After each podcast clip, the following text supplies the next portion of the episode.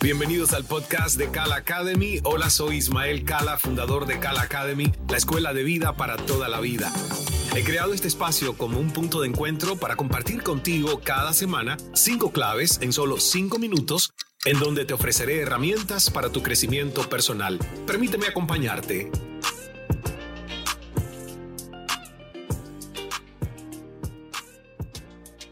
Hola, hola, por aquí Ismael, bienvenida, bienvenido, ¿cómo estás? Una nueva edición de nuestro podcast 5x5 y hemos hablado en episodios anteriores sobre los beneficios de la comunicación asertiva, que por cierto está nuestro curso de certificación y comunicación y oratoria en cala.academy, nuestra escuela de vida para toda la vida.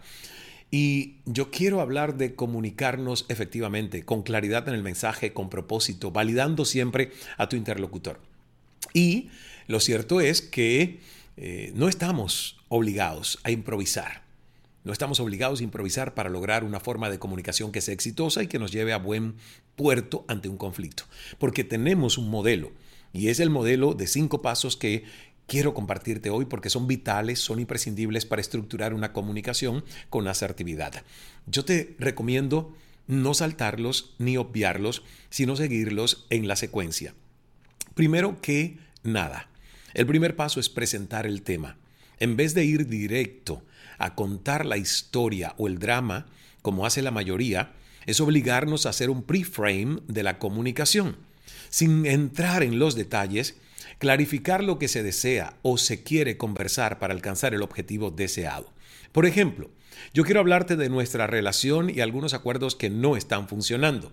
Quiero hablarte de una meta a trabajar en conjunto o con el equipo quiero expresarte mi punto de vista sobre la disciplina con los niños, etcétera, etcétera, etcétera. Segundo paso, hay que definir la intención y la meta.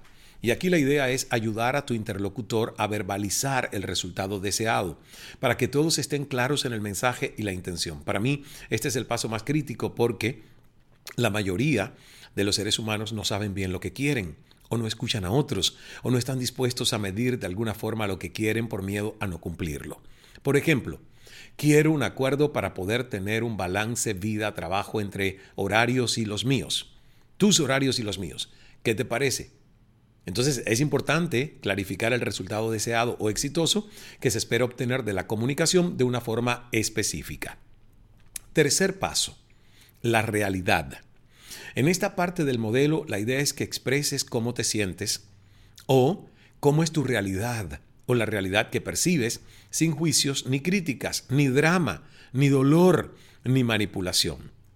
Yo empezaría con frases como yo me siento, lo que observo, los hechos son, la realidad que percibo es y recuerda temporizar, recuerda temporizar tu discurso porque en esta etapa nos encanta desahogar las emociones retenidas o presentes en cada uno. Así que limita el drama, limita el drama. Recuerda, es una comunicación, no una telenovela. Y cuando se trata de comunicarse con otros, esta misma reflexión aplica a tu interlocutor. ¿Cómo se siente? ¿Cómo percibe la realidad que vive? Qué está haciendo hoy para aterrizar su realidad y enfrentar la búsqueda de una solución a la meta propuesta. Clave número 4.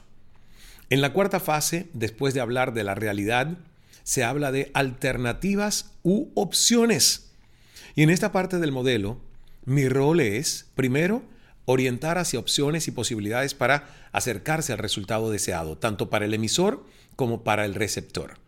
Segundo, hacer que las posibilidades fluyan sin juzgarlas. Nosotros podemos utilizar la técnica de tormenta de ideas para esta parte del proceso. Y algunas preguntas que podemos utilizar en esta fase del modelo son, ¿qué es lo que has intentado ya? ¿Qué no has intentado todavía? ¿Qué acuerdos son viables o estimas? ¿Qué puedes hacer de manera diferente? ¿Qué más se te ocurre? Y por último, la quinta parte del modelo de comunicación es compromiso. Es la quinta. Compromiso y plan de acción. El compromiso es clave para obtener un resultado exitoso, para luego crear un acuerdo o un plan de acción e incluso completar un asunto que estaba abierto y necesita cerrarse. En esta última fase del modelo, observa las preguntas que podrías hacer como observador consciente. ¿Qué hemos obtenido de esta conversación? ¿Qué hemos obtenido de esta conversación? Entonces, mi, tu próximo paso es ya seas, digamos que estoy hablando para mí o que estoy hablando para ti, ¿no? Por eso mi próximo paso es, o tu próximo paso, ¿cuál es? ¿Cómo puedo yo mantener este estado de compromiso? Y no sé cómo vas hasta ahora, pero tal vez te hayas dado cuenta de que muchas comunicaciones fallidas del pasado, si hubieses aplicado este modelo de cinco pasos, el resultado sería otro. Recuerda entonces, primer paso, tema. Segundo paso, intención y meta. Tercero, realidad interna y externa. Cuarto paso, alternativas. Y quinto paso, compromiso. Gracias por estar conmigo en 5x5, nuestro podcast de Cala Academy. Busca toda la información en cala.academy, la escuela de vida para toda la vida. Nos vemos en el siguiente episodio.